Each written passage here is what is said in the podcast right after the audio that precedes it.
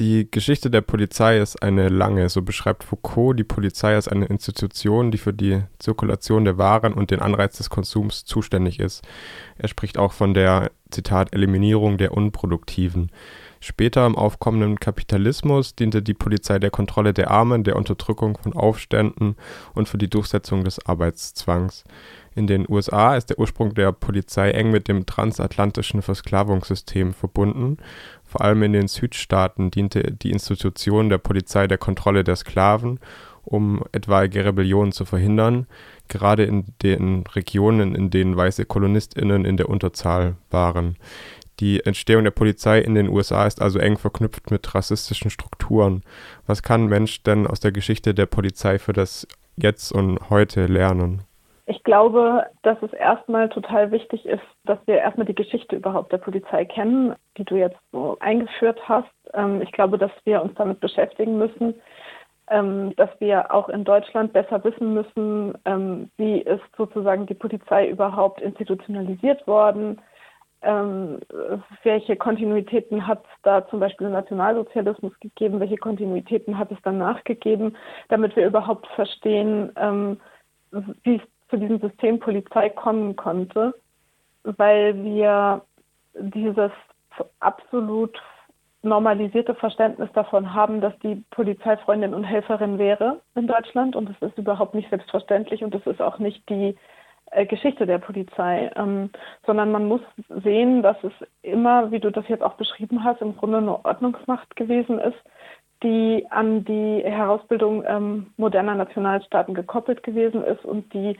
in bestimmten Weise sozusagen systemisch ähm, diesen immer gestützt hat und auch einfach so super praktisch und konkret gesprochen hat es, äh, ist die Polizei im Grunde in Deutschland damit beauftragt gewesen oder als Ordnungsmacht sozusagen in die Welt gekommen, weil es darum ging, Aufstände äh, niederzuschlagen. Für viele Menschen, vor allem marginalisierte Gruppen, bedeutet das System der Polizei ja eher Kontrollen, Repression und auch schlicht und einfach Gefahr. Ähm, andererseits ist die Rufe nach mehr Polizei für eine erhöhte Sicherheit, die werden auch nicht leiser. Ähm, Ausdruck davon sind die kürzlich in vielen Bundesländern geschehenen Verschärfung der Polizei- und Versammlungsgesetze und mhm. die immer weiter anhaltende Aufrüstung der Polizei, mhm. zum Beispiel mit Tasern, die ja auch in der Dortmunder Nordstadt dann zum Einsatz gekommen sind, beziehungsweise in Dortmund zum Einsatz kommen. Mhm. Wieso hält sich denn das Bild der Polizei als Freundin und Helferin so hartnäckig?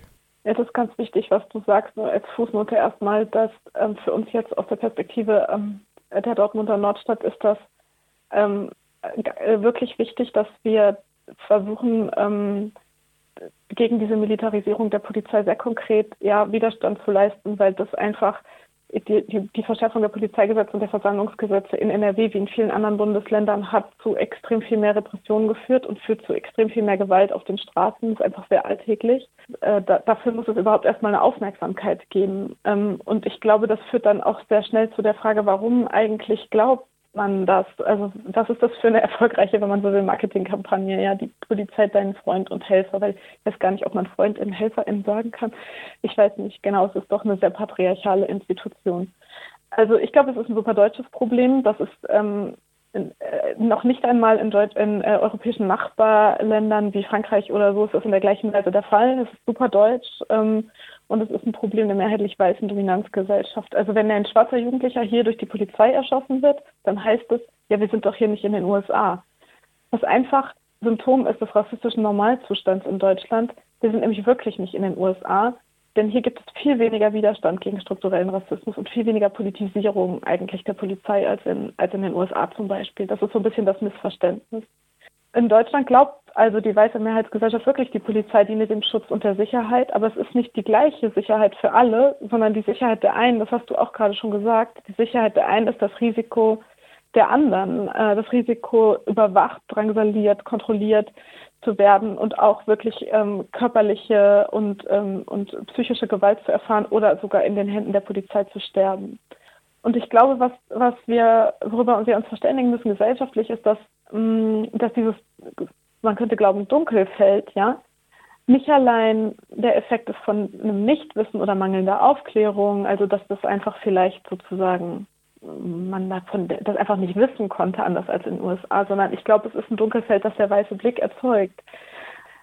Weil nur so kann man eigentlich erklären, wie all die sozusagen ständig und alltäglich gemachten Erfahrungen, die Vorfälle, die Ereignisse immer sozusagen weiterhin Einzelfälle bleiben, die Erfahrungen immer individualisiert bleiben und es überhaupt keine Verständigung gesellschaftlich darüber gibt.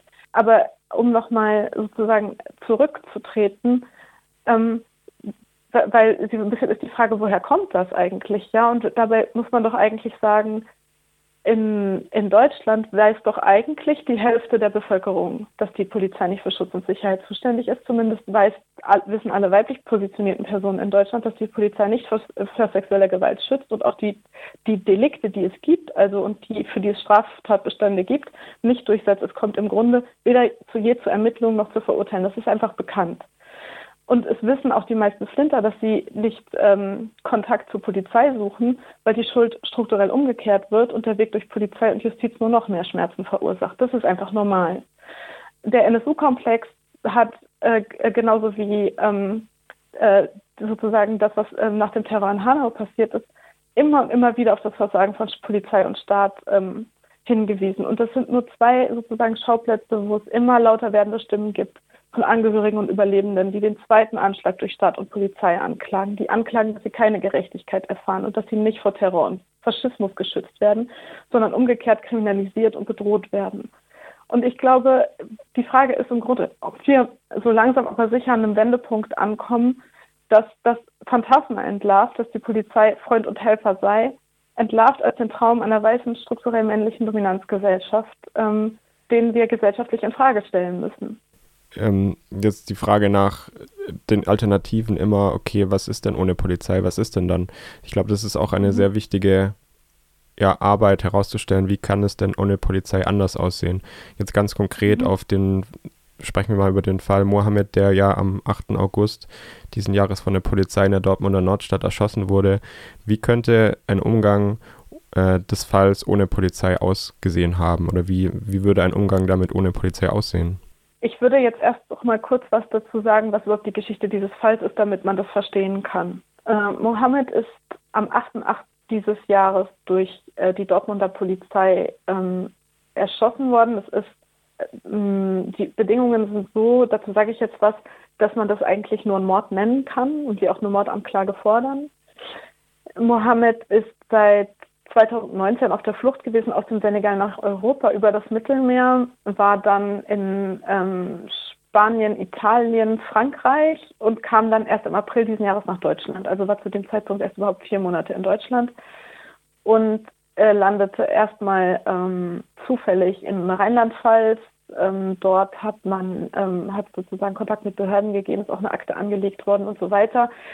Ähm, und diese Akte verzeichnet schon, dass es, mh, mm, dass die Fluchtspuren hinterlassen hat und dass es, äh, dass es psychische Probleme gibt, äh, schwere Belastungen, traumatische Belastungen durch, durch diese Erfahrungen. Ähm, man hat dann Mohammed gefragt, wo er denn hin möchte in Deutschland und äh, er hat dann geantwortet, dass er nach Dortmund möchte, weil er Fußballfan ist.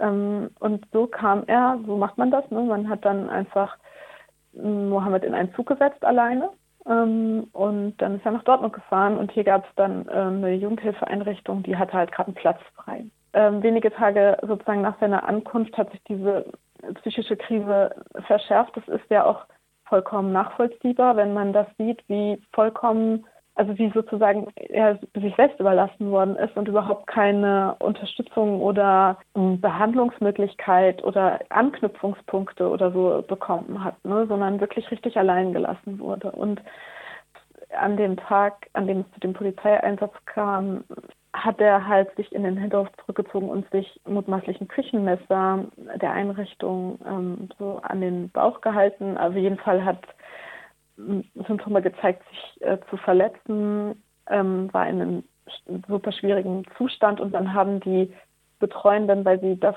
äh, machen müssen und es keine andere Möglichkeit für sie gibt, eben die Polizei gerufen und die Polizei ist äh, angerückt mit zwölf Einsatzbeamten, schwer bewaffnet, die haben den Hof umstellt. Es gibt überhaupt keine Anhaltspunkte dafür, dass sie irgend, irgendetwas unternommen haben, um das Leben zu schützen, ähm, Hilfe zu leisten, sondern sie haben und das ist nur rassistisch erklärbar, ähm, diese Situation ausschließlich als Bedrohung für sich selbst wahrgenommen, als Bedrohung für die Polizei und nicht als Bedrohung des Lebens eines verzweifelten Jugendlichen. Ähm, und haben gepfeffert und unmittelbar danach haben sie im Grunde zeitgleich Taser abgefeuert und aus der Maschinenpistole, der ist mit mehreren Schüssen aus der Maschinenpistole aus dem Hinter, sozusagen durch den Zaun hindurch, im Grunde hingerichtet worden und ähm, ist dann ins Klinikum äh, Nord gekommen und dort konnte man nicht mal mehr eine Notoperation durchführen. Ich erzähle das deshalb, weil sie ähm, eine, eine einzige ähm, Geschichte des Versagens eigentlich äh, des Staates und der Staatsgewalt ist. Ähm, ein, ein Jugendlichen, also sozusagen besonders schutzbedürftig also im, im, im, im Rechtssystem Deutschlands, ja, ähm, vollkommen ähm, sich selbst zu überlassen, bis sozusagen die Krise so und die Notlage so extrem wird. Ähm, und es gibt überhaupt kein Wissen, keine Erfahrungen der Behörden. Das zeigt sich in der Geschichte, ähm, damit umzugehen. Und das heißt, das führt dann eben dazu, dass die Jugendhilfeeinrichtung halt die Polizei rufen muss. Aber was soll denn die Polizei in der Situation eigentlich tun? Also was ist erst über eine Vorstellung, dass die Polizei dieses Leben retten könnte? Also sie haben es nicht mal versucht, weil sie rassistisch äh, sozusagen äh, die Situation wahrgenommen haben. Aber wie ist das, äh, was ist das überhaupt für eine, für eine gesellschaftliche ähm, sozusagen Praxis, die wir da entwickeln. Ähm, und ich glaube, was dadurch klar wird, ist, es braucht Alternativen im Sinne von, da ruft man, darf man nicht die Polizei rufen müssen, sondern man, es muss einen Krisendienst geben und es muss einen Krisendienst geben, der nicht bewaffnet ist, weil das überhaupt gar nicht nötig ist, ja, sondern der ähm, aus Menschen besteht, die die Erfahrung und das Wissen haben, mit so einer Situation umzugehen. Das heißt, ähm, die Rufe nach einer Veränderung oder Abschaffung oder Reformierung der Polizei sind auch immer mit einer ja, Veränderung der Gesellschaft äh, einzuordnen. Das heißt, in unserer aktuellen gesellschaftlichen Struktur ist das eigentlich schwierig, beziehungsweise wie einfach auch das Rechtssystem, wie unser ganzes ähm, ja, Normsystem funktioniert, ist es da schwierig, die Polizei abzuschaffen, sondern wir brauchen da grundsätzliche Veränderungen?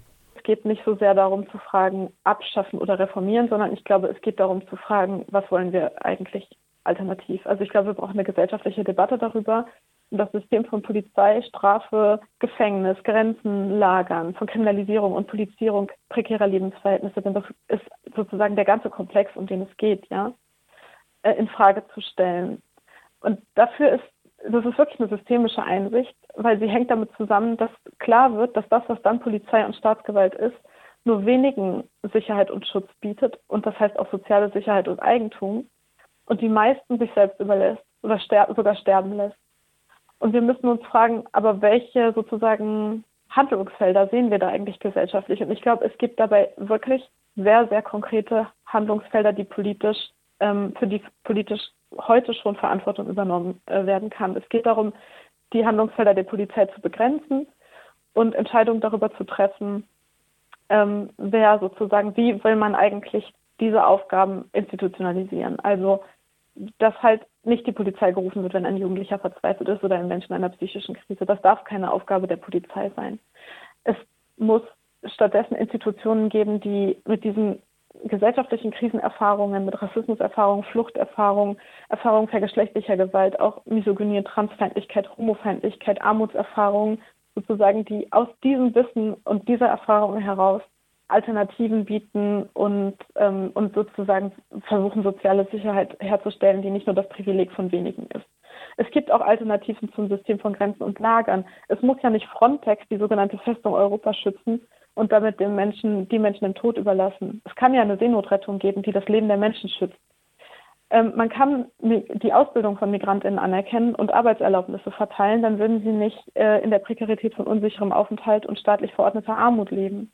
Es muss auch kein Gesundheitssystem geben, das nur solchen, die wirklich reich sind, Zugang zu Therapien verschafft, damit sie ihre Drogen, ihren Drogenkonsum behandeln können, wenn sie das wollen, während die, die prekär leben, in eine Spirale von Gewalt und Kriminalisierung geraten. Das kann man auch ändern. Und das sind nicht mal Utopien, sondern ich würde sagen Alternativen, die im Bereich äh, politischer Handlungsmacht stehen. Und ich glaube, dass was mit dem System Polizei wirklich auf dem Spiel steht, ist sozusagen die, die Verständigung darüber, welche Aufgaben ähm, soll diese Polizei eigentlich haben oder vielmehr nicht mehr haben. Und dann damit hängt zusammen, dass wir systemisch wirklich eine Praxis sozialer Sicherheit entwickeln, die Schutz nicht differenziell nur wenigen als Privileg zugesteht.